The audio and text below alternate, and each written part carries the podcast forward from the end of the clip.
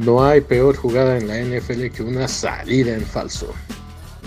Un avance ofensivo se ve detenido por un jugador del mismo equipo que estaba en la pendeja. Para que a ti no te agarren igual en tu quiniela, toma nota de estos picks semanales de salida en falso. Perfecto, buenas noches. Estamos en salida en falso y el número 18 solo significa una cosa. Esto se está acabando, amigos y amigas. Con gran tristeza estamos grabando nuestro último podcast de la temporada regular para analizar la semana 18 y de ahí arrancarnos con la postemporada y después se finí. Así es que con todo el, el cariño que tenemos, aquí estamos ya en el emparrillado, listos para analizar los siguientes juegos y para dar la inauguración de otro eh, podcast especial, porque tenemos una gran eh, amiga que es fan del programa y que se unió esta vez para hablar de eh, los Steelers. Tenemos una fan de los Steelers aquí con nosotros. Pero para empezar, arrancamos con el saludo a Black Tanks. ¿Cómo estás, querido Black Tanks? y que nos vas a hablar de los eh, equipos que están en búsqueda de nuevos entrenadores. ¿Cómo estás, amigo? ¿Qué tal? Buenas noches a todos. Y sí, un, tema que para los jaguares y tal vez para los Raiders empezó muchísimo antes, porque son los dos equipos que tienen o que ya tienen un coach interino y que aunque tal vez en el caso de los Raiders se podría quedar el mismo coach, bueno, la, la vacante está abierta. Entonces tenemos a Jaguares y Raiders. Luego, equipos que están muy, muy, muy en, la cuerda floja, los, los, entrenadores. Tenemos a Matt Nagy y los, y los Bears.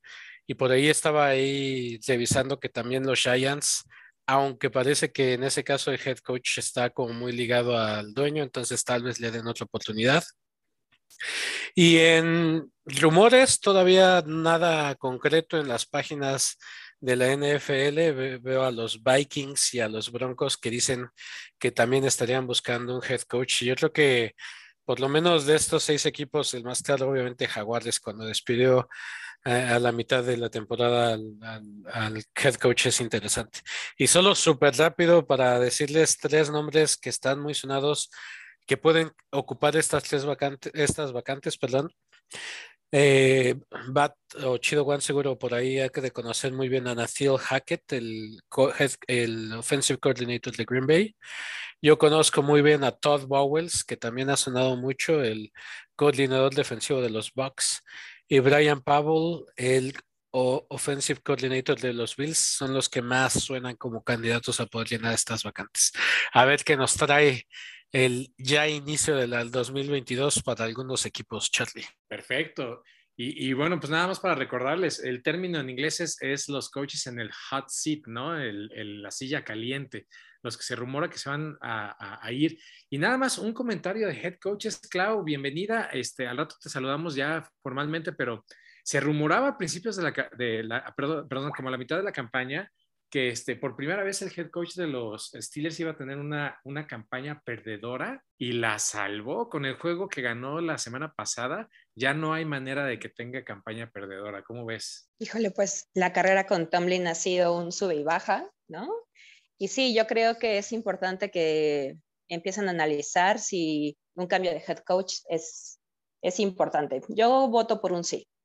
Los, jaguares querían ese sub y baja, claro. o los Jets, ¿no? Bueno, sí, un sub y baja claro, con unos tazones, ¿no? Varios levantan la mano. Pues ahí sí, están pero siento que Tomlin ya es importante un cambio. Perfecto, claro. Ahí están los comentarios de año nuevo, head coach nuevo. Chido, Juan, tienes este, una pequeña cápsula que nombraste los desastres de la semana. Ilústranos, amigo, ¿cómo estás? ¿Qué tal? Buenas noches a todos. Clau, bienvenida. Este, thanks, Charlie, Pam. Feliz año a todos. Y sí, hubo tres juegos que estuve revisando estadísticas y pues sí fueron desastres, Charlie. El primer partido fue los halcones marinos de Seattle.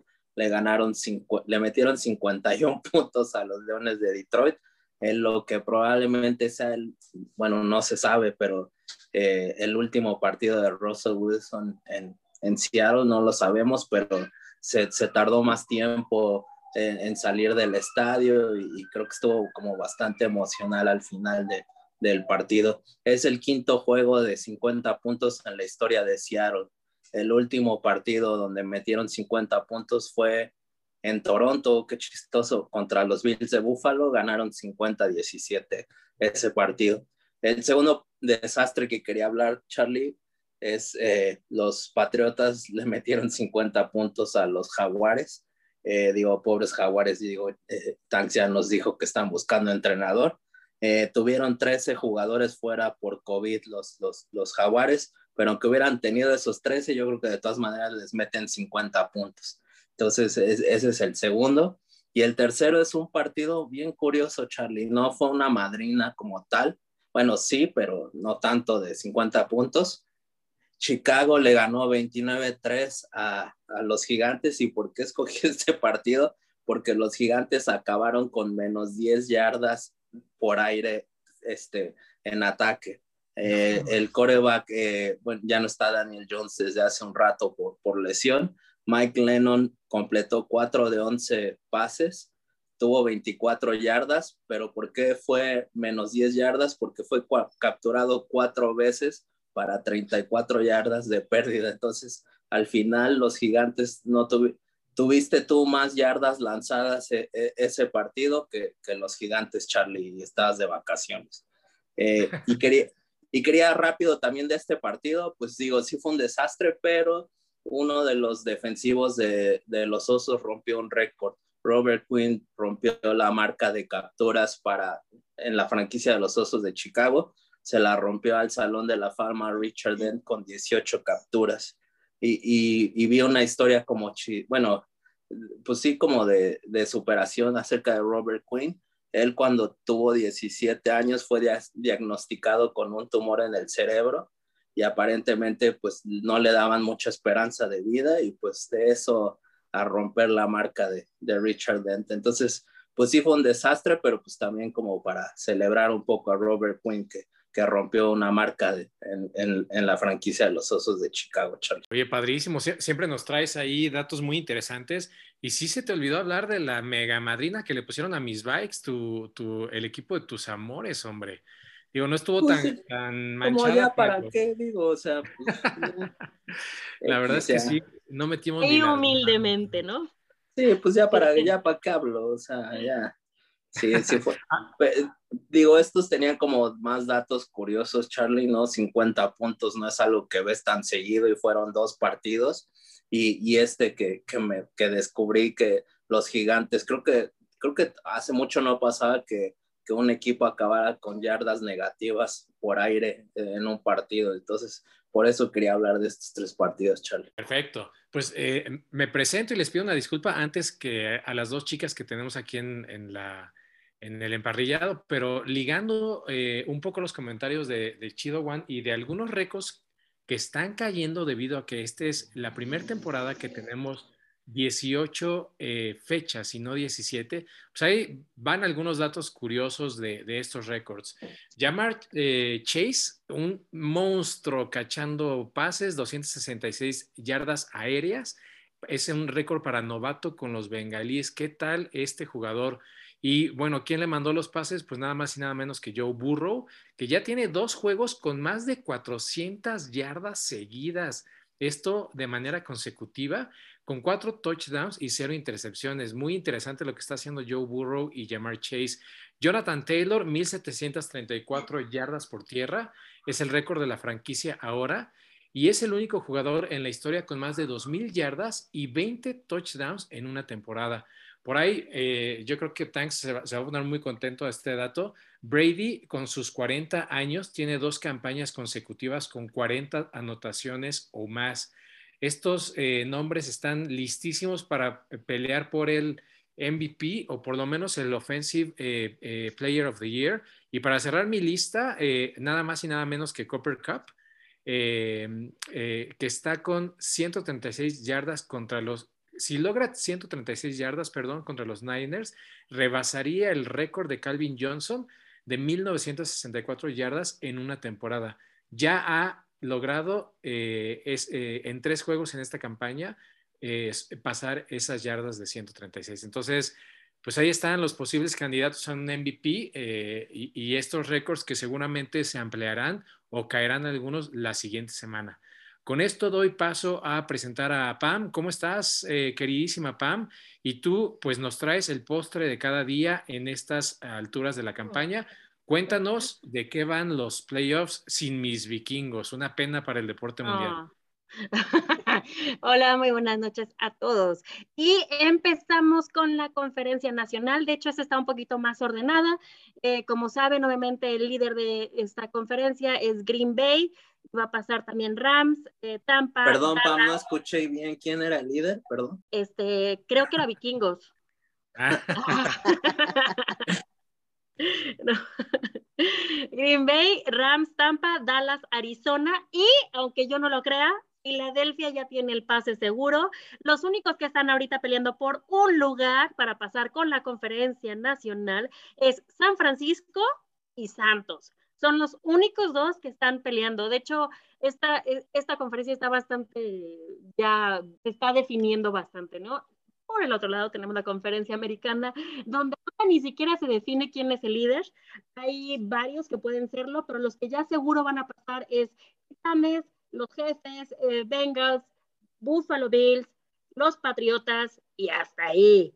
Y los que se lo están peleando todavía es Indianapolis, Cargadores, mis Raiders, obvio, Ahí están los Steelers de Claudia. Y por último, Baltimore, que es el que tiene menos oportunidades. Este fin de semana vamos a ver, yo creo que peleas muy duras, muy, muy duras en la conferencia americana para poder definir quién pasa a los playoffs. Perfecto. Pues con esto damos la bienvenida a Claudia, nuestra invitada especial. Klaus, ¿cómo estás? Eres una ferviente admiradora de los Steelers. Yo creo que es uno de los equipos más queridos en México con un fanbase muy importante y pues con la noticia que Big Ben dice adiós a los emparrillados finalmente, ¿no? Desde mi punto de vista un año después, pero cuéntanos, ¿qué fue este jugador para ti como fan y cómo vives esta despedida? Buenas noches. Hola, hola a todos, muchas gracias por la invitación. Eh, me encanta participar con ustedes. Antes que otra cosa, sepan que los escucho. Entonces, cada semana sigo sus pics. No siempre, la verdad, he de confesarlo, pero regularmente sí, soy fan del programa. Y pues sí, es muy triste que el Big Ben nos haya dicho adiós, pero bueno, creo también que dadas las circunstancias y esta temporada, pues era algo de esperarse. Han sido 18 años con el equipo, 18 años que han sabido a gloria, independientemente de los récords que ya Tank nos dio el programa pasado, que además fueron súper exactos, ¿no? Eh, también es cierto que la afición le tiene mucho cariño al Big Ben, ¿no? Y pues este, he de confesar que en más de una ocasión rodé lagrimitas porque es un jugador que es muy querido, independientemente de otras situaciones, y que eh, aparentemente se retira del fútbol americano, ¿no? Entonces creo que también eso le aumenta un poco más eh, el ser un jugador entrañable para, para el equipo. Además, si tomamos en cuenta que Terry Bradshaw se retiró por ahí del 82 y tuvieron que pasar 22 años para que llegara el Big Ben y de nuevo Pittsburgh fuera el equipo tan grande que había sido, pues bueno, fue una sequía un poquito larga, ¿no? Perfecto, Clau. Oye, sí, yo generalmente no le pregunto la edad a las chicas, pero Big Ben, haciendo cuentas, fueron más o menos 18 años, 20 años en el equipo. Y él logró su, su, campeonato en el segundo año de este, después de, de, rookie, ¿no? Según yo. Entonces tú tendrías por ahí de unos cuantos añitos cuando te tocó verlo coronarse. Perdón, esa, no, no escuché esa pregunta, pero bueno, lo que sí te voy a contestar es que eh, sí, el Big Ben no fue campeón cuando debutó, él debutó en el 2005, 2006, este, el reemplazo, entró en lugar de Tommy Maddox, que se había lesionado en un partido en el que iba perdido prácticamente. Se, se lesiona Maddox y el primer lance que hace el Big Ben es intercepción, gracias. Ese partido lo pierden, pero de los siguientes partidos los ganaron por mucho. Llegaron al final de conferencia y perdieron ante Tom Brady. Pero ese fue el primer año del Big Ben. El siguiente año, campeones de eh, conferencia y campeones del Super Bowl ante los Seahawks.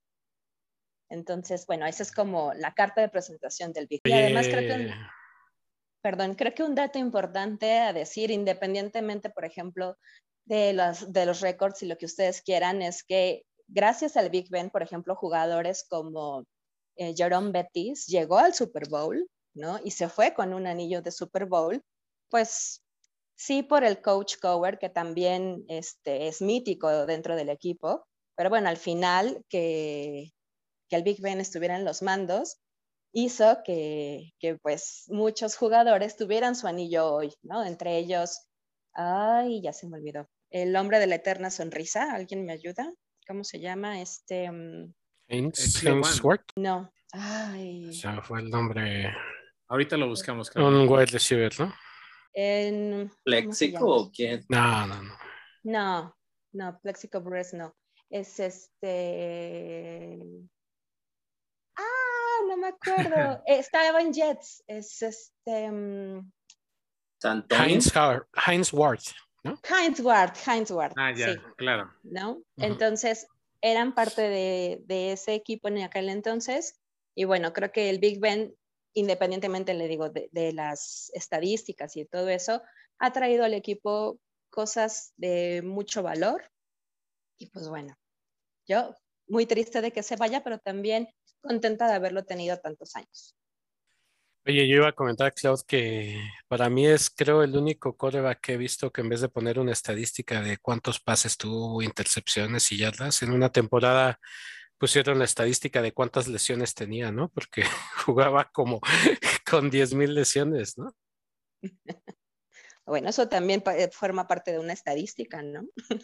Pero jugaba, se aguantaba. También creo que por eso lo admiraban tanto en Pittsburgh, ¿no? Porque pues no lo oías quejarse y ahí traía todo que le tronaba, pero aún así siempre, digo ya estos últimos años tal vez no tanto, pero siempre rindió bastante para tus estilos. La verdad es que sí, un jugador muy querido y entrañable. Les digo, independientemente de las estadísticas, que bueno, ya las escuchamos el podcast pasado y si no, escúchenlas. La verdad es que son muy buenas. Este, el cariño que la gente le tiene a, al Big Ben, pues no se paga con, con nada, ¿no? Oye, yo una, una última pregunta, perdón, Charlie, una última pregunta es, si, a ti, si, tú, si tú fueras la, la, la que tomara esas decisiones, ¿qué preferirías? ¿Un quarterback novato que sustituya a Big Ben o estos nombres que han lanzado desde Russell Wilson hasta el mismísimo Rodgers para que vaya Steelers? Bueno, seré Clau Rooney. Este, ojalá me manden un cheque los Rooney. um, pues mira, creo que viendo la fórmula, eh, un novato pues es importante, sin embargo, este, siempre tener a alguien con experiencia, pues te da eh, un plus, ¿no? Probablemente preferiría un novato, aunque tenga que pasar cierto número de años para que se puedan acoplar, pero bueno, así es como se forman las grandes estrellas, ¿no? De novatos. Entonces, pues hay que darle oportunidad a los chicos y hay que volver a tener una generación como la que tuvimos en aquellos años de los 2000 en los que ahora tenemos un Tom Brady, un Aaron Rodgers, este, y tantos otros que ahorita no recuerdo nombres, pero pues que al final todos vienen de ser novatos, ¿no? Entonces, pues hay que darle oportunidad. Probablemente el Big Ben pudiera ser un coach para estos eh, nuevos eh, elementos y yo creo que es importante mejor darle oportunidad a alguien más. O sea que Mason Rudolph, ¿no? Este Clau, para el futuro. Híjole, pues no estaría mal. Me gusta más Burrow, la verdad. Pero no creo que Cincinnati lo vaya a soltar en no, uno pero, o dos años. No, pero digo, tu, tu segundo coreback. No le veo mucho. ¿Ustedes no. sí? No, pues yo digo, no, no mucho. Creo que creo que van a tener que buscar no. algo más, ¿no? Exacto. Yo espero que no pasen otros 22 años entre el Big Ben y el siguiente, ¿no? Sí, Pero claro. este, yo sí creo, yo no creo que Rudolph tenga lo suficiente para. Pues ahí están los, los comentarios de una fan de los, de los Steelers. Y yo nada más cerrar, este, Clau, eh, con las rayitas del tigre, ¿no? Se va Big Ben con un, este, una trayectoria ejemplar en la cancha, pero con unas manchitas ahí, con dos acusaciones de, de este, sexuales con dos mujeres. Eh, un amigo de él, siendo amigo personal de Donald Trump, estando en un, en un antro, conduce a una chava este, por órdenes de Trump al cuarto y creo que es acusada de violación luego. Y, otra, otra persona también este, en, en, alguna otra ocasión. Entonces, por ahí fue también un tipo que declaró ser adicto a la pornografía y tuvo una situación con, con el alcohol también. Entonces, bueno, pues este, aquí en Salida en Falso vemos la parte deportiva, pero también siempre hemos este, hecho un podcast que habla eh, de, los datos más allá del deporte, ¿no? Y, y sí, como jugador a mí me, es un tipo que de esos que, que son aguerridos, son muy buenos, eh, se caracterizaba por ser muy, muy, muy bueno en la bolsa moviéndose y extendiendo las jugadas, ¿no? Y dos tazones, pues finalmente, pues no es cosa fácil, pero pues ahí se va, se va este gran jugador con esas rayitas este, en su casco, ni modo, así son las cosas. Bueno, pues vámonos a los partidos que tenemos el, la siguiente este, eh, sección del podcast. Eh, arrancamos con estos partidos que, debes ver por alguna situación. Y este partido se me hace increíble porque Tanks nos trae una situación muy peculiar entre los Colts y Jacks que puede desatar algo muy interesante. Cuéntanos de este partido, Tanks. Sí, y aunque no lo crean, sí deben de verlo y por algo, y no solo nosotros, pero fans de los Steelers, de los Ravens y por ahí de hasta de Chargers y de Raiders han de estar este, todos viendo ese partido y apoyando a los Jacksonville Jaguars porque estos equipos necesitan que Jacksonville gane para que Colts quede, digamos, fuera y los otros equipos que acabo de mencionar tengan una oportunidad de colarse a los playoffs. Entonces, por eso quise, quise hablar de ellos, ¿no? Primero, del lado de los Colts, ya hemos hablado muchísimo de Jonathan Taylor, un, realmente fuera de serie. Lo, que ahora les tengo es, yo no sabía esto, pero le rompe a Eric Dickerson una marca de que es el jugador más joven con 2.000 yardas y 20 touchdowns o más, ¿no? En las dos categorías. Entonces, rompérselo a un Hall of Famer como es Eric Dickerson, o sea, te pone en una, en una parte muy alta y dentro todavía de los 16 juegos normales sin necesidad de este último juego, ¿no? Entonces, eso también pone un, un, un muy, buen, muy buenas referencias de Jonathan Taylor. Ahora, el problema de los Colts, creo que lo hemos mencionado aquí, ¿no? Cuando no corren más de 100 yardas, pierden o, tienden a perder. Creo que solo han ganado un partido. Y, y del otro lado, digo, la semana pasada Colts se vio muy mal y Wentz se vio peor. Digo, también no practicó por todo esto del tema del COVID y aún así eh, dieron un poco de lucha porque pues, sí, la defensa que tienen es, es muy buena, pero no les alcanzó para, que, para detener a, a los Raiders y acá que ahorita seguro Pam nos va a platicar de ello, ¿no? Del otro lado, pues el desastre de equipo que es los Jaguars, ¿no? Lo que estaba leyendo que es el único equipo como desde el 2010 que tiene una diferencia de puntos entre anotados y obviamente los que le anotan de 219 en contra. Y es eso significa que pues no, no tienen buena defensa, tampoco tienen un buen ataque y bueno, la esperanza de todos los demás equipos deciden ellos, ¿no? Ha tenido dos, tres ahí puntadas en el año, le han ganado por ahí a equipos como importantes de esos que dan una sorpresa. Pues le ganaron a los Bills, thanks. Por ejemplo, ¿no? Entonces, eh, lo único que deja como tranquilo a, a, a, a todos los demás equipos y a todos los demás fans es que los Jaguares en los últimos 33 juegos contra cualquier otro oponente que no sean los Colts dos ganados, 27 perdidos. Y contra los Colts, dos ganados, dos perdidos. O sea, le ganan a los Colts la misma cantidad de veces que le han ganado a los demás equipos. Hay una pequeña esperanza. Ahora, la única razón por la que los jaguares voy a decir entre comillas, se dejarían perder, que, que bueno, no creo que algún equipo de la NFL se deje perder, este, es que si pierden, es el, es el, obtienen el draft número uno de la siguiente temporada, ¿no?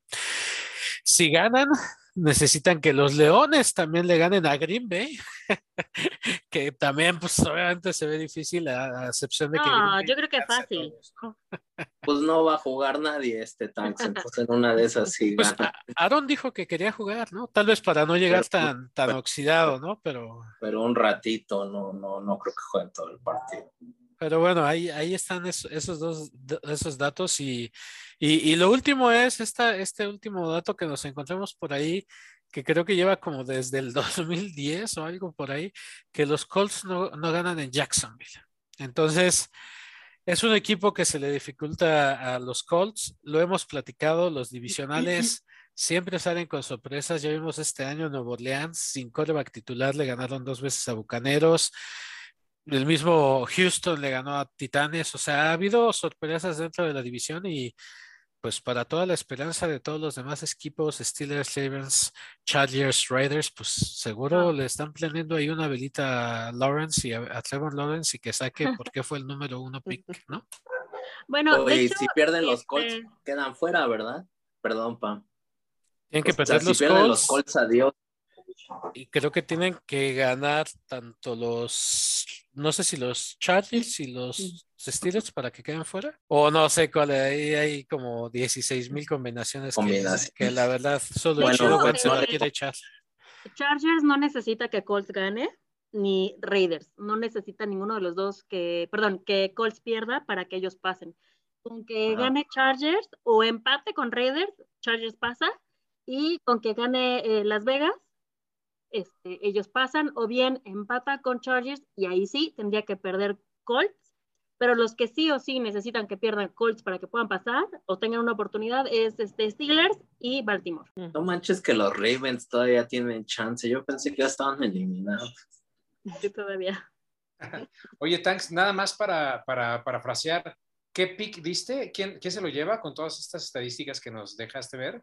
Yo, aún, aún por toda la, aunque me linchen los, los, los Steelers y fans de los Steelers y los de Ravens, la verdad no creo que los Colts, o sea, tienen que salir a ganar, ¿no? Si, si todavía descansaran sus jugadores como otros equipos lo van a hacer, pues to- todavía, pero no, yo no sé, yo no me pondría en riesgo de que en una de esas me quede fuera por descansar a mis jugadores y yo creo que le van a dar a Jonathan Taylor el balón porque la verdad Wentz jugó muy mal esta, esta última partida, entonces yo me quedo con los Colts. Perfecto. Nada más completo tu, tu estadística. Desde el 2015, los eh, Indianapolis Colts no ganan en, en Jacksonville. Son se- seis juegos seguidos los que los Jack ganan en su casa.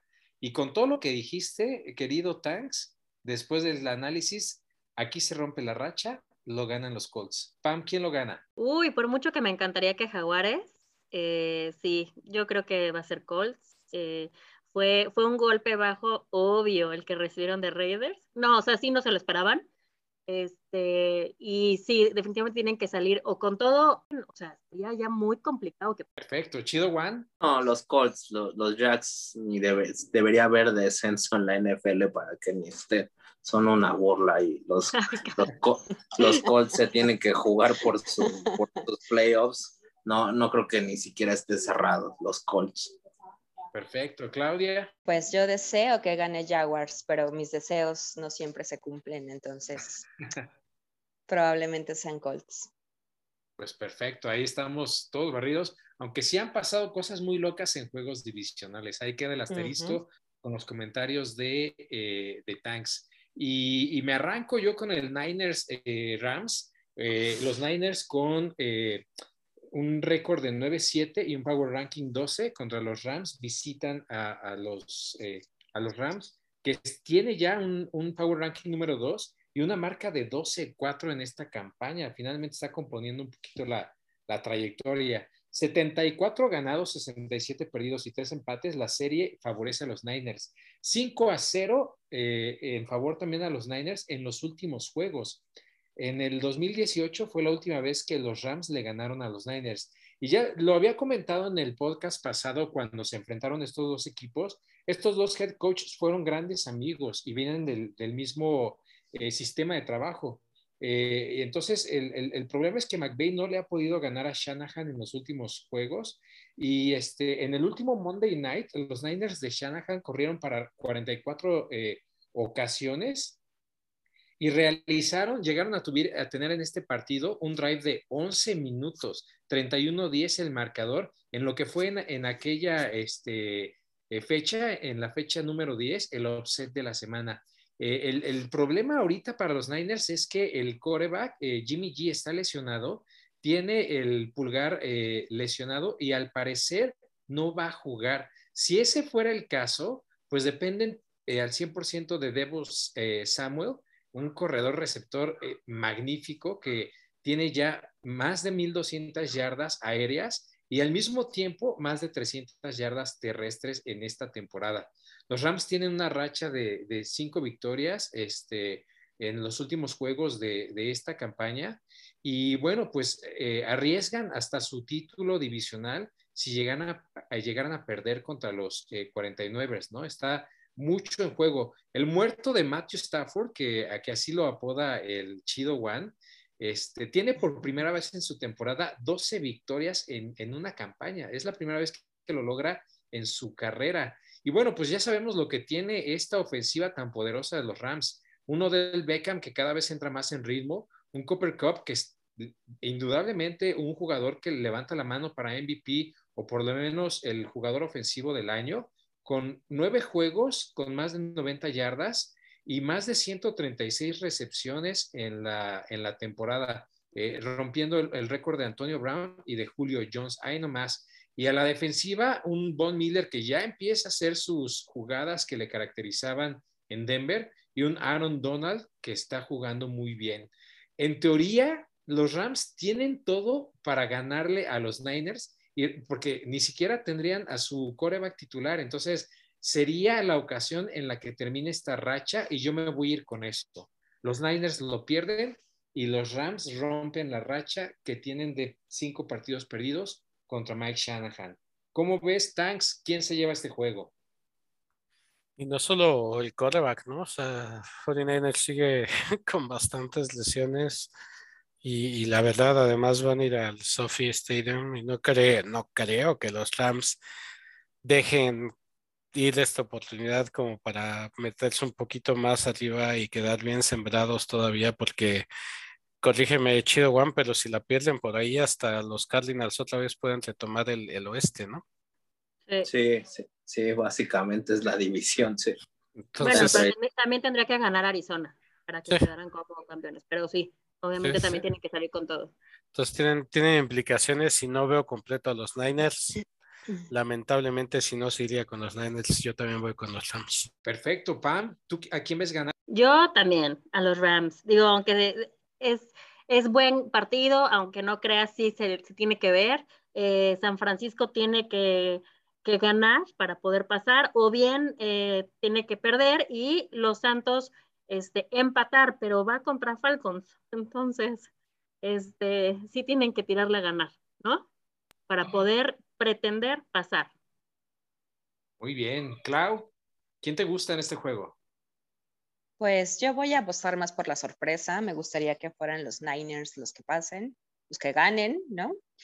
Em, yo voy por ellos, aunque las probabilidades vayan en contra. Mi punto es por ellos. Ahí está el offset de la semana. Chido Juan, ¿te quedas con Clau? Sí, yo también me quedo con Clau. Esos Rams nada más van a pasar a, un partido en playoffs y ahí quedan. Este, y pues digo, no sé si va a jugar Jamie G, si, si está complicado, pero pues como que ya nos diste esa estadística, Charlie, que, que este, el coach eh, Shanahan le tiene la medida a McVeigh y creo que no se va a romper. Entonces yo me quedo con los, con los Niners igual que claro.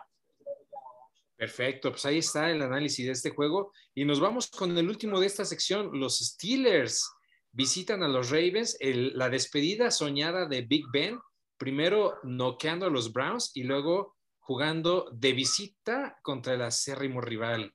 ¿Quién se lleva este partido, Clau? Obviamente, yo digo que los Steelers. Además, creo que Lamar Jackson aún no está confirmado si regresa o no para este partido. Aunque creo que Lamar o sin Lamar no hace demasiada diferencia. La verdad es que sí creo que Pittsburgh va a salir a darlo todo, independientemente del resultado que tengan Colts o no.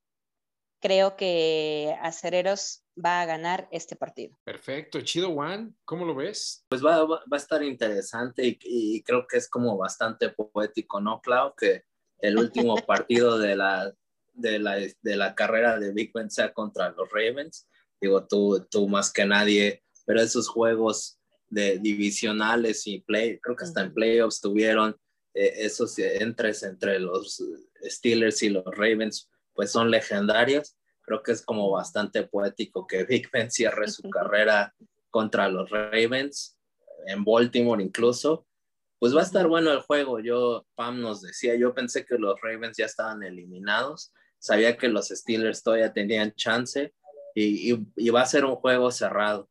Y pues digo, nada más para, porque es la, ahora sí que es la última de Big Ben, no creo que lleguen a playoffs, pero se me hace, va a ser un juego cerrado, pero yo creo que los Steelers se llevan el partido. Gracias, Chido Juan. Pam. Uy, yo también creo que le voy a Steelers. Eh, ah, de hecho, eh, Chido Juan, para que pase eh, Ravens, sí está bastante complicado.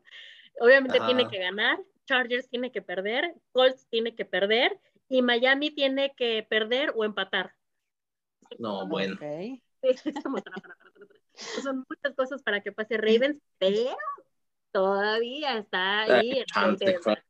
Pero yo, yo le voy a este, le voy a Pittsburgh también este, por eh, esta motivación, empuje que traen por lo de Big Ben. Perfecto, thanks. Pues sí, va a estar complicado Steelers en, en Baltimore. Baltimore es creo que uno de los mejores equipos en casa si llegara a jugar Jackson. Pero si no juega Lamar Jackson, la verdad no le veo no le veo cómo. Entonces vámonos con Steelers. Perfecto. Y bueno, los Steelers llevan tres eh, victorias seguidas contra los Raiders. Eh, 13-12 el, cuando juegan en la casa de los Ravens, eh, favoreciendo a los Ravens, a los locales. Pero bueno, al final de cuentas, pues es una rivalidad muy, muy buena. Yo creo que es un partido que se debe ver. Y yo creo que eh, TJ Watt no va a dejar que Big Ben pierda este partido. Así es que lo ganan los Steelers. Y rompe, y rompe el número de capturas en una temporada, ¿no? Así es, está, está muy cerca de, de, de, ese dato. Bueno, y con esto vamos a la sección de los partidos bajo el radar. Recuerden que estos son los partidos que más o menos eh, son los picks rápidos, más o menos están definidos aunque siempre suele haber alguna controversia por ahí. Eh, saludamos en esta sección a los amigos de quinicuates.com. La quiniela en donde puedes escoger de manera fácil eh, y jugar eh, cada semana para que te lleves una lanita que a nadie le hace falta en esta cuesta de enero, ¿verdad? Amigos, menos al, al Black Tank, uh -huh. este, que les sobra, ¿verdad, Chido One?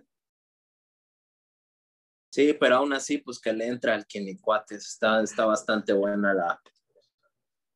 Paga, paga, la, aparte- paga la chido one y dentro. Aparte de verdad, lo hace más divertido, porque partidos que a lo mejor nunca verías, ahorita es como de, ay, ahora sí lo quiero ver, porque quiero ver si va a ganar el que yo puse, y entonces estás como más al tanto, de verdad. Son, eh, me parece que son 50 pesitos, ¿no, Carlos? Y Sí. esos 50 pesitos, ay, hace que todos los partidos sean mucho más entretenidos, de verdad. Oye, por ejemplo, le, le puedes meter, la página está súper amigable y le puedes meter ahí, por ejemplo, llenas tus, no sé cuántos partidos son, eh, son 14, 15 partidos creo, ¿no? Entonces los llenas todos Sí. y si en uno quieres escoger doble, pues obviamente te cobran otros 50 lanitas, pero pues ya ahí el, el- el partido que no estás decidido puedes eh, participar doble. Un saludo a los amigos de Quinicuate que seguramente los estaremos este, siguiendo también la siguiente temporada. Pam, tu sección eh, de estos partidos bajo el radar, cuéntanos quién fue la manzana de la discordia, cómo ves estos partidos. Bueno, ahí les van estos partidos para sus apuestas. Entonces, el primero que tenemos es Chiefs, se va hacia Broncos. Siempre es un poquito complicado ese estadio porque es el único que está a una milla de altura en Estados Unidos. que actualmente está jugando aquí en la NFL, pero todos, todos le pusimos a los jefes, hasta yo, ¿eh? Hasta yo. El siguiente partido es Packers y se va a los Leones. Todos le pusimos a Packers. El siguiente partido es Washington contra Gigantes. Ahí sí estuvimos bastante divididos. ¿Qué le fuiste a Gigantes? Sigo pensando que Washington tiene muchos, muchos problemas en el, en, en el vestidor y en su línea defensiva, que es lo más fuerte. Y por cierto, creo que lo único interesante de Washington es que ya anunciaron cuándo va a ser el, el nombre que van a darle al, al Washington Football Team Sí. el 2 de febrero del 2022. Y la semana pasada saludamos a un cuate y se me pasó saludar a otro cuate que es fan Wilson ahí de mi Fantasy Football. Saludos y también saludos a todo el Fantasy Football que un dato curioso, no conozco a nadie, pero, pero ya llevo como seis temporadas con ellos. ¡Ay, qué increíble! Eso es, eso es bueno, eso es- eso es buenísimo. buena energía, exacto. La El NFL siguiente- une. ¿Dónde? La Exacto. NFL La NFL une gente, claro, exacto. Exacto. Hace puentes hacia otras personas. El siguiente partido que tenemos es Bears contra Vikingos. Y nuevamente hemos dividido algunos Bears, algunos Vikingos. Y Chido One, escogiste Vikingos. ¿Por qué? Los ama. Pues digo, ya es un partido X, ¿no? Este, la división se decidió hace mucho tiempo, siempre supimos que los empacadores se la iban a llevar sin problemas. Y pues digo, nada más porque es en Minnesota y los osos tampoco son así como que wow, eh, me quedo con los vikingos, pero pues, partido intrascendente. Y la quiniela es la quiniela. Y la quiniela es la quiniela. Así es. Muy bien. El siguiente partido que tenemos es Titanes contra Tejanos. Y aunque Titanes ya lo tiene listo, ya pasa para playoffs, obviamente tiene que ganar para quedar como el número uno de la conferencia americana. Así que todos pusimos a Titanes. El siguiente partido, muy Oye, bonito. Pam, nada más rápido, bajita la mano, pues como quién daba el, quién se cree que los titanes son el sembrado número uno, ¿no? Digo, qué buen trabajo y creo que Mike Brable se debería llevar votos del mejor entrenador del de año. head ¿no? coach, sí, sí, definitivamente, porque aparte, sin Derek Henry, ¿eh? Desde, desde la semana 8. Y Exacto. sin Julio Jones y sin varios este, jugadores claves ahí lesionados y ahí van los titanes, se pueden quedar, bueno, si ganan el partido, que probablemente que yo creo que lo van a ganar, se quedarían con el sembrado número uno. Por cierto, Derek Henry, yo creo que si no se hubiera lesionado hubiera quedado como MVP. este, tiene 937 yardas, es el número 6. Es, todavía sigue siendo Wow. de los primeros corredores, es el número 6 y eso que lleva eh, unos jugados que son 8, 8 partidos, me parece, ¿no? Entonces, sí, es Wow. impresionante. Y en este partido ya regresa Derek Henry, y que todos le pusimos a Titanes. Y si fueran sembrado número uno, descansan dos semanas y tienen Así más tiempo para descansar. Y yo creo que sí ya jugaría King Henry en los playoffs, ¿no? Así es, así es. Muy bien, el siguiente partido es Bengals contra Browns. Casi todos dijimos Bengals, excepto Chido One, que le sigue yendo a estos Brownies, aunque ya están eliminados. No, no, no, más, más bien son los Bengals, pero pues ya no juegan a nada. Este, pam- ellos ya ganaron su, su división. eh. Ahí tristemente para Cloud. Ya se llevaron el norte de la americana. Y, y terminó el partido y Joe Burrow estuvo medio tocado. Entonces no sé si siquiera va a jugar. Los bengalíes ya no juegan a nada. Entonces solo por eso creo que, y porque es en Cleveland, se van a ganar los Browns. Así es. Muy bien, el siguiente partido es Panteras contra los Bucks y absolutamente todos le pusimos a los Bucaneros.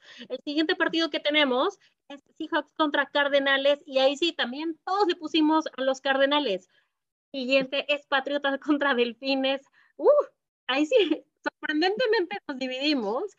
La mitad nos fuimos con la mitad se fueron con Delfines. Clau, ¿por qué le vas a Delfines?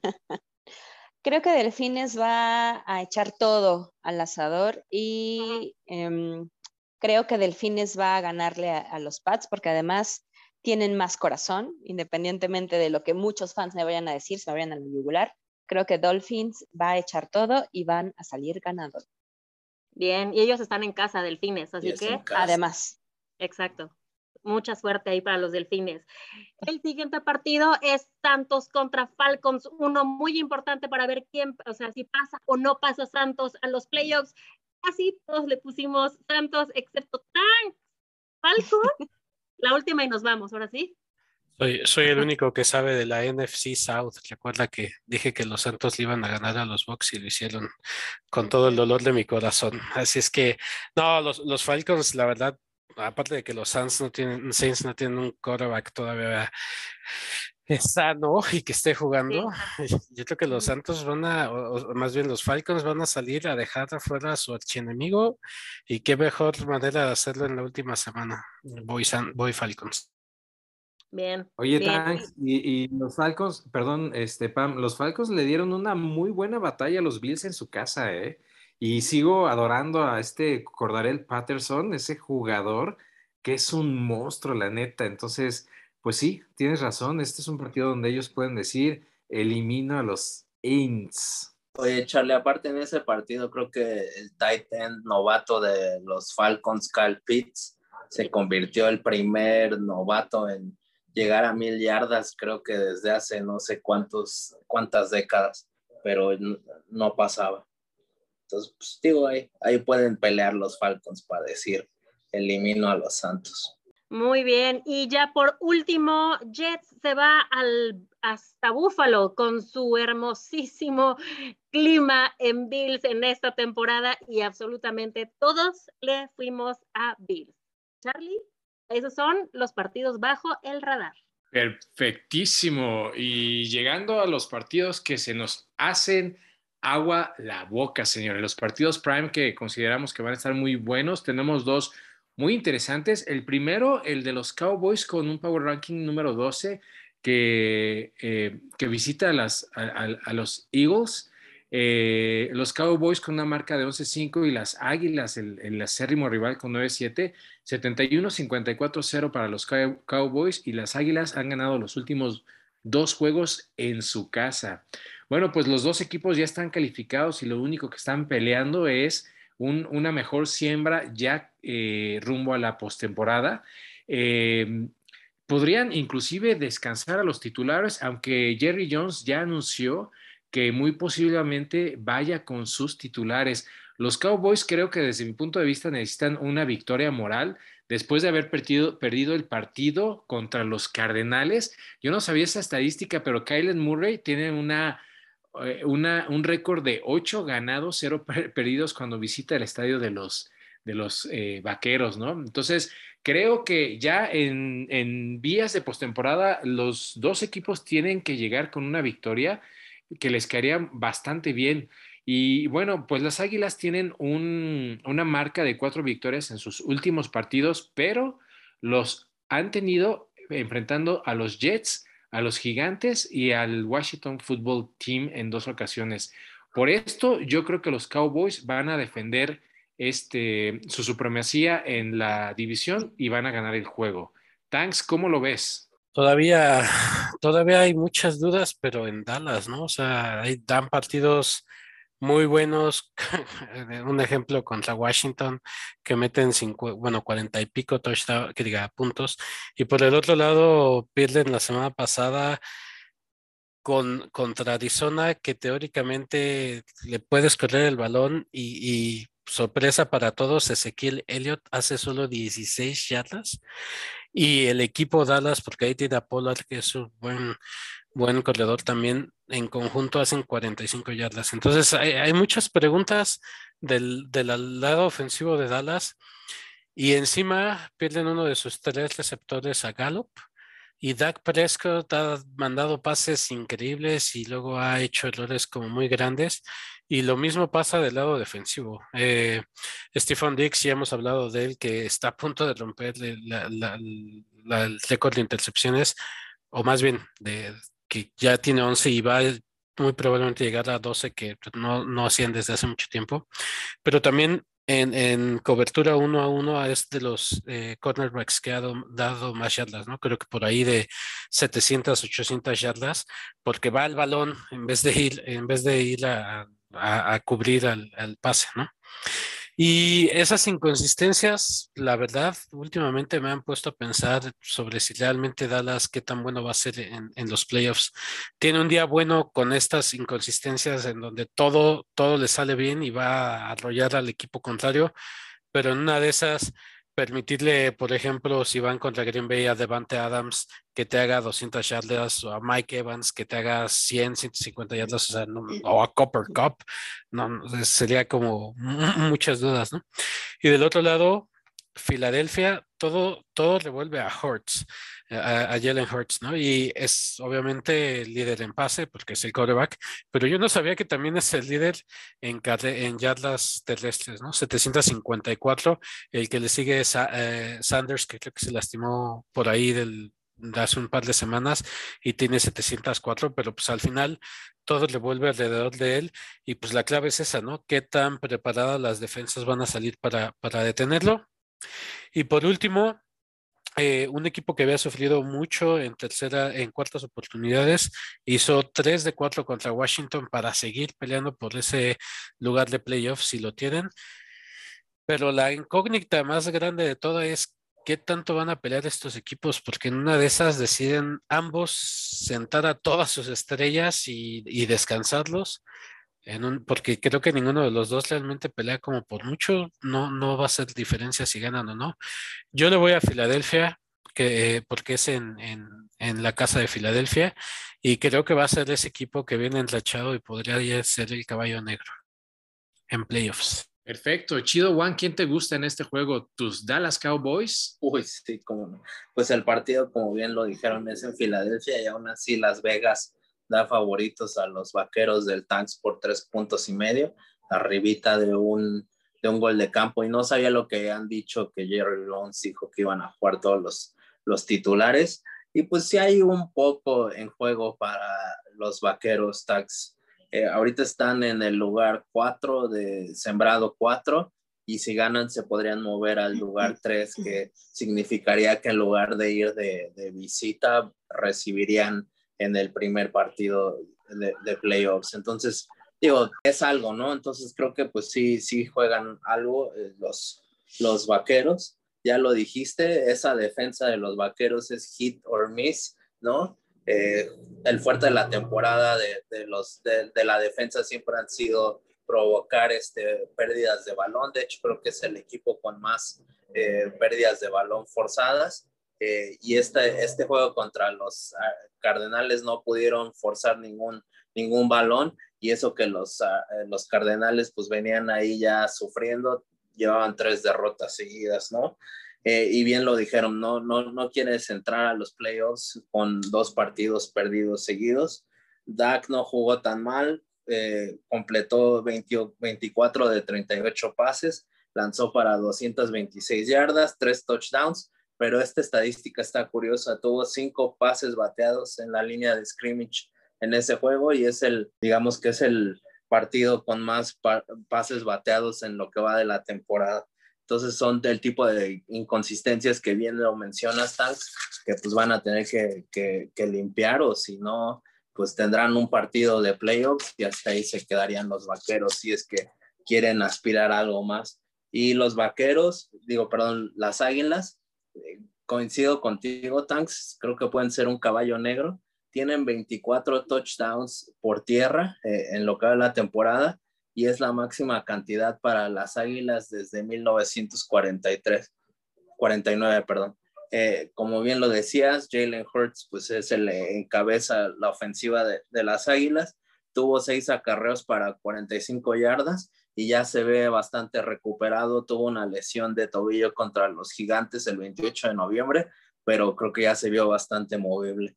Eh, y también la, las Águilas tienen un problema de inconsistencia. No anotan en el primer cuarto en sus últimos cuatro juegos.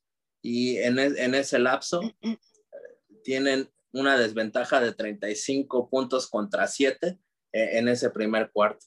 Entonces, lo mismo que los vaqueros, como decías, este, Tanks, este, pues no te puedes ir abajo 14-0 contra los Bucks o contra los empacadores o contra quien sea. Entonces, este, pues tienen que limpiar cosas. Y el coach Nick Sirianni se volvería el tercer coach de la historia de las Águilas que en su primer temporada llega a playoffs, eh, igualando a Chip Kelly que lo hizo con las Águilas en el 2013 y Ray Rhodes en el 95. Con todo eso, yo creo que los Vaqueros van a ganar el partido. Perfectísimo. Eh, Pam, ¿a quién ves ganando este juego? Fíjate que yo no creo que no habíamos hablado mucho de Filadelfia últimamente y sí me sorprendió que ellos ya tienen un pase seguro. Eh, pero de hecho son el número uno ahorita en yardas por partido promedio en acarreo. Y sí, este Jalen Hurts, de hecho, es un líder de acarreo. Eh, con 784 yardas yo tengo, es el número 17. Ya está mucho antes que Lamar Jackson. O sea, normalmente Lamar Jackson lo veíamos en esos, en los primeros 20, ¿eh? pero eh, ahorita ya está Jalen Hurts y, y sí tienen una defensa número 7, tienen una muy buena defensa, está, está demostrando que a lo mejor sí tiene derecho a estar allá en playoffs, pero yo la verdad me voy a ir con Dallas. Tienen a Micah Parsons, para mí, chulada, número 6, actualmente con 13 sacks. Este, CD Lamb, que creo que va a hacer un muy buen trabajo en playoffs. Y el número uno en intercepciones actualmente es Trevon Diggs, el cornerback de Dallas, con 11 intercepciones. Y, y para, para cerrar esto de Dallas, son el equipo que actualmente tiene más puntos a favor de toda la liga, con 479 puntos a favor. Así que yo le voy a los Cowboys. Perfecto, queridísima Clau, ¿quién gana este juego? Pues desde un principio pensé que Dallas, aunque los datos que dice Pam son súper interesantes, definitivamente creo que Dallas tiene que curar la herida que le hizo Arizona. Entonces, pues sí, también voy por Dallas. Y bueno, para cerrar el podcast tenemos lo que pinta un juegazo. Los eh, Chargers eh, juegan, eh, reciben, me parece, Pan, ¿verdad? Reciben a, los Raiders. Y bueno, pues, los, Raiders reciben los a Raiders reciben a los Es en Las Vegas. Ahí está, Las Vegas eh, Raiders reciben a los Chargers. Y pues para que te des deleite, Pam, cuéntanos quién gana este juego. Del nervio ya creo que ya ni puede hablar este. Se perdió el mouse. Pues obvio, obvio voy a decir que Raiders es en casa, es el último de la temporada, estamos cerrando, lo pasan al Sunday night para que sea con más emoción. Este, Raiders es el único equipo que si pierde de los que están eh, por pasar a comodines, puede pasar. Es el único, claro, tiene que pasar un chorro de cosas, ¿no? Pero es el único equipo que si pierde de todos los que están ahí eh, contendientes, pasaría sí va a estar muy complicado. Obviamente Chargers quiere ganar porque quiere a súper asegurar su pase. Eh, Justin Herbert es el número 3 actualmente. Ha hecho un buen trabajo últimamente. El Chargers es, está demostrando que es un equipo muy consolidado, obviamente, como en pase con Justin Herbert, este, con Keenan Allen y también, obviamente, como con el acarreo de Eckler. Ay, no sé. Pero, obviamente, no sé qué. Mira, yo no sé si se acuerdan esta temporada, que cuando terminó la temporada perdió Raiders, fue en casa de Chargers. Y terminando, este Joey Bosa hizo un comentario de que este Derek Carr prácticamente no servía y que se le daba mucho miedo y que no sé qué. Entonces, estas cosas creo que le prenden a mi equipo, como se pudieran haber dado cuenta este, temporada. Cada vez que había una muy mala nota, algo que les pegaran el orgullo, salían y ganaban. Comprobado en esta semana, ¿no? Este, la semana pasada, lamentablemente, este, la NFL tuvo una super pérdida con John Madden. Súper en contra todo de que obviamente no iban a ganar en Colts como visitantes y ahí va Raiders y gana. Van muy similares en muchas cosas, en castigos, en este, híjole, puntos en contra, pero sí, puntos a favor, tiene una súper diferencia eh, Chargers, que son 442 puntos, contra los de Raiders, que son 339 puntos. Y les voy a ser sincero, creo que, sincera, este año los dos equipos eh, han sido bastante inconsistentes. De repente creemos que, ay, va muy bien Raiders y esta gana y pierde horrible, ¿no? Y en la siguiente lo mismo con Chargers. Creo que sí son un poquito llaneros o han demostrado ser un poquito llaneros en esta temporada, inconsistentes, pero pues es una moneda al aire. Yo obviamente le voy a ir a mi, a mi Derek Carr, a mi Yannick Nagake, a Max Crosby y a Super Hunter Renfro que acaba de romper un récord y está por romper un récord más con Raiders. Perfecto, Pam, pues ahí está. Este, bueno, los Chargers con un con 9-7 y los Raiders con 9-7 es un juego divisional. 66-56-2 la el histórico para Raiders. Eh, y tienen dos derrotas al hilo contra los Chargers. Esta es, esta es la, situación. Y, yo voy a hablar poco de este partido, pero les tengo un dato muy interesante. Si los Colts eh, que juegan contra los Jaguars, ya, ya habló Tanks de ese partido muy interesante, pero bueno, si los Colts pierden contra los Jaguars, y e, ese es un juego que se juega a las 12 en eh, hora de México, y después como ya lo dijiste, Pam, este partido de los Chargers y los Raiders fue movido al prime time estelar de la noche. Bueno, si se diera la combinación de que los Colts pierden contra los, Jaguars, los dos, eh, eh, los Chargers y los Raiders podrían pasar juntos, avanzar a la, a la siguiente ronda si empatan su partido. Está muy interesante. Si se diera esa primera combinación en el primer juego, entonces estos dos equipos que se odian tanto podrían simplemente salir en cada jugada a hincarse y a matar el tiempo para que empaten y pasen los dos. Así de loca está esta, este, conferencia.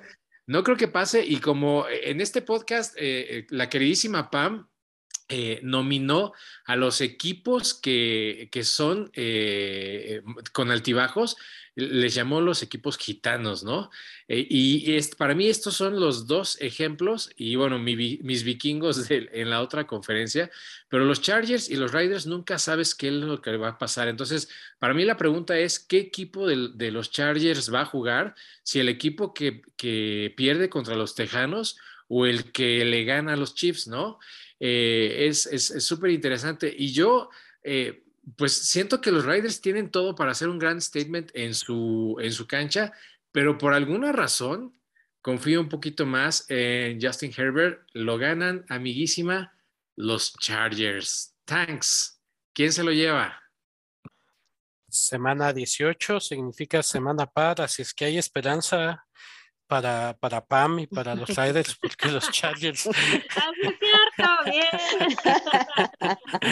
Porque recuerden que los Chargers tienen esta curioso dato esta temporada que han ganado creo que uno o dos en semana para, así es que eh, Pam, todavía hay, todavía hay esperanza. Pero realmente a mí lo que me sigue sorprendiendo de los Raiders es que la línea ofensiva es muy mala pero creo que por fin la semana pasada encontraron cómo, cómo mitigar eso. ¿Y cómo lo mitigas? Según ahí datos de, de, de, la NFL, Derek Carr tuvo 12 pases completos de 12 en en pases rápidos. Pases rápidos es menos de un segundo, creo, la, estadística. Y 100 yardas. Y la otra es 19 de 19 en, pases donde el balón solo viajaba 10 yardas. Entonces, creo que el secreto de Derek Carr con esta línea ofensiva es lanza el balón rápido y deja que tus receptores hagan lo demás. Ya eh, Pam había hablado de Hunter Rainfro y yo creo que esa es la, forma realmente de, poder hacer que esta, e, este juego ofensivo le dé a los Raiders esa victoria. Y encima que tal vez, tal vez regrese Darren Waller, que es el, el, el y para mí uno de los mejores Tyrants de la, de la NFL. Lástima que se lastimó esta temporada, pero la temporada pasada lo demostró. Entonces, si se mantienen en esa fórmula, yo creo que lo, que, que lo pueden lograr. Pero del otro lado, ya platicó Pam, Justin Herbert es una máquina, por cierto, acaba de romper el récord de touchdowns en una temporada que tenía Philip Rivers en, en ese equipo en los Chargers de 34, lo acaba de hacer con 35. Tu ídolo, Philip Rivers, thanks. mi, mi no ídolo, Philip Rivers. Entonces yo la verdad veo un, veo un, creo que es de esos pocos partidos que depende qué Raiders salga, depende qué Chargers salga y, y la verdad es, es- creo que son los equipos más gitanos que pueda haber en la NFL y pasar. Simplemente, sea, que pueden pasar. Hasta que puedan pasar, exacto, Pam. Simplemente para no tragarme mis palabras de hace unas, de hace unas semanas le voy a poner a Chargers porque dije que Raiders llegaba a esta, esta época de que empezaba a hacer frío y ya se, le- se desinflaban. Lo siento, Pam, pero no me quiero tragar mis palabras y, y si lo hago, pues ya será en No, está playoffs. bien. Porque cada vez que le ibas a Chargers y todos le, iba- le apostábamos a Chargers porque nos decías, perdí a Chargers. Está bien. tú Sí, ya, ya dejen, de- ya dejen mis estadísticas en paz. Buen punto. D Raiders, por favor. A ver, Bat, ¿a quién le vas? Pues Las Vegas ve un partido cerradísimo. Eh, ahí sí, sorry, Pam, pero sí dan favoritos a los Chargers por dos puntos y medio, que es nada. O sea, es menos de un gol de campo y creo que va a ser un partido bien cerrado. Y como bien lo dijeron y como definiste estos equipos gitanos, Pam, son a tal grado los Chargers y los Raiders que puede que pasen y hasta puedo ver a uno de ellos dos llegando a una final de conferencia o perdiendo así gachamente 60 a 10 en, en, en la ronda divisional. No, no se sabe con, con ninguno de estos dos. Y, y digo esto, creo, creo pues tú, tú has visto todos los juegos de los Raiders, pero no sé si sabías esto, Pam. Eh, los Raiders tienen cinco walk-off wins, o sea que ganaron cinco partidos en los últimos segundos esta temporada. Este, pues sí, siempre nos dices que, que son cardíacos los juegos de los Sí. Raiders, siempre están al filo de, de la navaja para bien o para mal. Y, y como bien creo que lo mencionaste, Pam, lo único que necesitan hacer los Raiders es ganar en casa y pasan a postemporada, ¿no? Eh, y también vi esta estadística acerca de Derek Carr, Pam, no sé si sabías, pero ya tiene 29 regresos en cuarto cuarto en lo que va en, en su carrera en, en, ocho años. Eh, Entonces, pues también es, está acostumbrado, tus Raiders están acostumbrados a, a, a, vivir al filo, ¿no? Este, creo que hay confianza en el equipo y, y lo único que necesitan eh, es ganar, Pam, ¿no? Este, no, no, no, no es como Cloud que tienen que perder no sé quién y no sé qué tanto. Tus Raiders con que ganen, pasan. Entonces, yo, yo creo que hay confianza en el equipo, ¿no? Este, también fue un, yo creo que como un boost lo, la desgracia que pasó con John Madden, pero creo que es un equipo unido. Entonces, pues así veo a los Raiders eh, y los Chargers, pues también gitanos y la semana pasada estaban fuera de, del playoff picture, necesitaban que los Delfines y los Cuervos perdieran para regresar a, a la pelea de los playoffs y qué creen, los Delfines y los Ravens, los dos perdieron. Entonces, este, pues ni siquiera estaban ya, pues ya andaban sufriendo un poco los Chargers y están de vuelta en, eh, en, en, el playoff picture, ¿no? Eh, el partido contra los Broncos no fue el mejor para Justin Herbert, lanzó, completó 22 de 31 pases eh, y lanzó para 237 yardas y con dos touchdowns. Y como bien lo mencionó Tanks, rompió la marca de su ídolo eh, Philip Rivers. Y, y, en su segundo año, o sea, en su segundo año ya rompió la marca de más pases de, de anotación en la historia de los cargadores. Obviamente hay Justin Herbert para rato. Ya también regresaron Austin Eckler y Joey Bosa, que ya, ya este, estuvieron lesionados y regresaron, ¿no? Este, y bueno, Pam, esto no, no es por echártelo en cara, pero los cargadores dominaron a los Raiders en un Monday Night de la semana 4 y sería su chance de regresar a los playoffs que no pueden hacer desde el 2018. Sorry, Pam, pero yo ya encargué mi, mi jersey de Justin Herbert y yo sí me quedo con los cargadores, pero va a ser un juego bien cerrado y creo que es un buen partido para cerrar la temporada regular, ¿no? Eh, eh, ya es playoffs básicamente. Sas, tres contra uno, Clau. ¿Te unes a las chicas o te quedas del lado de los chicos? Híjole, creo que no es tanto de chicas o chicos, pero Pam, tengo que decirte que voy por Chargers, pero hay que sumarle a las estadísticas del tank de, que Chargers gana o pierde en las semanas pares, no, no, recuerdo ahorita, que siempre que le ha puesto a Chargers pierde. Entonces, si te sirve de algo, las veces que le he puesto a los Chargers Exacto. pierden. Entonces, pues bueno, lo eh, pondré a Chargers un poco para ayudarte, ¿ves? O sea, va, eh, no va implícita la ayuda, pero siempre que les pongo, pierden. Entonces, Ah, voy por Chargers. O sea, todo este choro para decir sí voy con las chicas. Sí. Sí, pero de manera indirecta. Oculta, oculta. Pam, Pam, tú, Psicología que toda inversa. la- tú sabes que toda la temporada me he vestido de negro con tus Raiders y va a estar bien cerrado, pero... eh, eh, Toda, así que digas toda. No, sí, sí. No. Yo, yo, yo, yo, yo sí he apoyado a los Raiders de Pam y eso que ya no ha dicho una sola semana que ganan los empacadores. Pues miren, amigos, lo, lo que se escucha, pues. Sonaba un tráiler, güey. Acaba la temporada y con las golondrinas, este, con cierto aire de tristeza porque ya se acabó esta temporada regular. Y con este episodio nosotros cerramos nuestros 18 podcasts que constantes y sonantes cayeron los martes o miércoles para acompañarlos en sus decisiones de sus picks. Eh, Pam, ¿algún comentario de cierre? Esto no se acaba porque sigue lo mejor. La postemporada. Pero bueno, hay mucho, mucho que se pueda definir esta semana, así que no nos podemos perder de, de muchos, muchos partidos. Y obviamente Perfecto. ya cuando venga playoffs, pues va a estar mejor. ¿y cómo cierras este, respecto a esta temporada de salida en falso, queridísima amiga? Yo creo que esto ha sido algo increíble, me ha encantado y por mí que nunca deje de pasar. Perfecto. Este, chido, Juan. Siempre andamos ahí de rivales, pero pues hay una, una amistad. ¿Cómo cierras tus, tus comentarios de eh, esta primera temporada de salida en falso?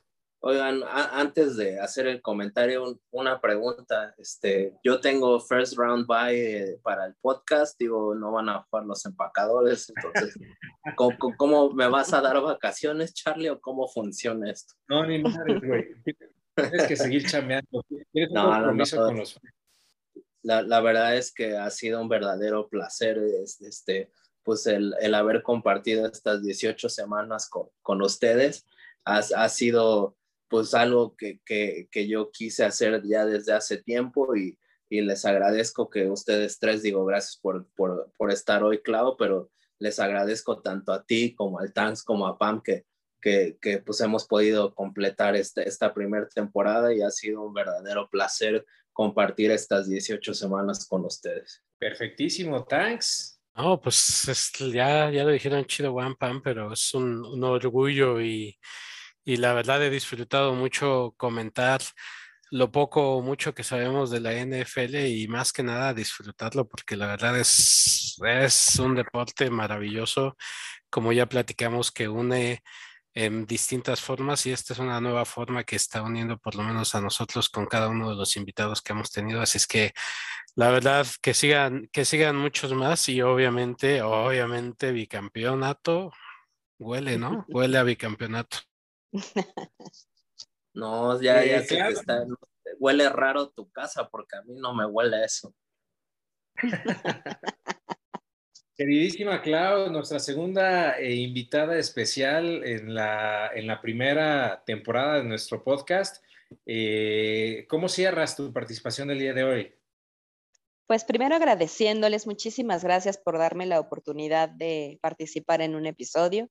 Ya había recibido antes la invitación, pero bueno, situaciones profesionales no, no me permiten estar con ustedes semana a semana. Sin embargo, soy una escucha y quiero decirles que el podcast es también muy amable, muy desmenuzado, ayuda mucho como a dar una perspectiva de lo que es NFL. Me encanta que den tips para los novatos, para la gente que empieza como a interesarse en la NFL y que eh, puedan entender algunas cosas, ¿no? Como lo que son los sacks o algunas otras cosas que han estado diciendo. Entonces yo creo que es importante que continúen. Ojalá se hiciera algún episodio especial para el Super Bowl, ¿no? Este, digo, ya que estoy aquí, pues puedo pedir, ¿no? Este, a lo mejor que hicieran algo eh, antes para el de... Green, para el Green Bay Kansas, sí, seguro haremos algo, claro. no lo sé, a mí me gustaría más un Vaqueros Kansas, pero pues no lo sé. Este, pero eh, creo que sí valdría mucho la pena que hicieran algo especial, aunque fuera muy cortito, que dieran estadísticas, que dieran algunos datos importantes. Y agradezco de nuevo, de verdad, que me hayan dado la oportunidad, sobre todo para hablar de eh, alguien que, pues, que ha sido importante en mi faceta como fan de los acereros, ¿no? Entonces, pues muchas gracias y espero seguirlos escuchando por muchas otras temporadas para seguir disfrutando de este eh, deporte que es maravilloso y que, como ustedes dicen, une a tanta gente, porque la comunidad de la NFL es súper chida. Gracias. Eso. Pues espero que no te caiga la, la maldición de Sarampahuila, porque invitado que tenemos, a su equipo le va de la jodida las siguientes. Este, así es que bueno, pues ahí pre le preguntarás al Huevos que estuvo hace, un, hace tres eh, eh, fechas con nosotros, pero bueno, agradecemos también tu participación. Eh, y, y, de mi parte también, su host Charlie, eh, pues nada más comentarles que este proyecto pues nació de, de, de nuestro pleno interés y nuestra pasión sin conocer yo al Chido One y sin conocer a Pam, y ni siquiera creo que nos hemos visto nunca este, lo que hacen las redes sociales. Me he divertido mucho esta temporada y la verdad es que es un viaje padrísimo, así es que seguramente estaremos dando eh, lata el, la siguiente temporada y agradecer también a ustedes que nos permiten estar en sus oídos y en sus eh, casas decidiendo sus picks cada semana, ¿no? Haciendo de nuestra pasión un pedacito de sus vidas. Eso nos gusta mucho, así es que eh, Black Tanks, nuestro, nuestro coordinador defensivo, Chido One, nuestra mente ofensiva, Pam, la MVP y, bueno, pues yo aquí el, el, el, head coach. Agradecemos una vez más y bueno, pues siga, que siga la postemporada. Esto fue Salida en Falso, edición eh, primera temporada. Se finí. Adiós.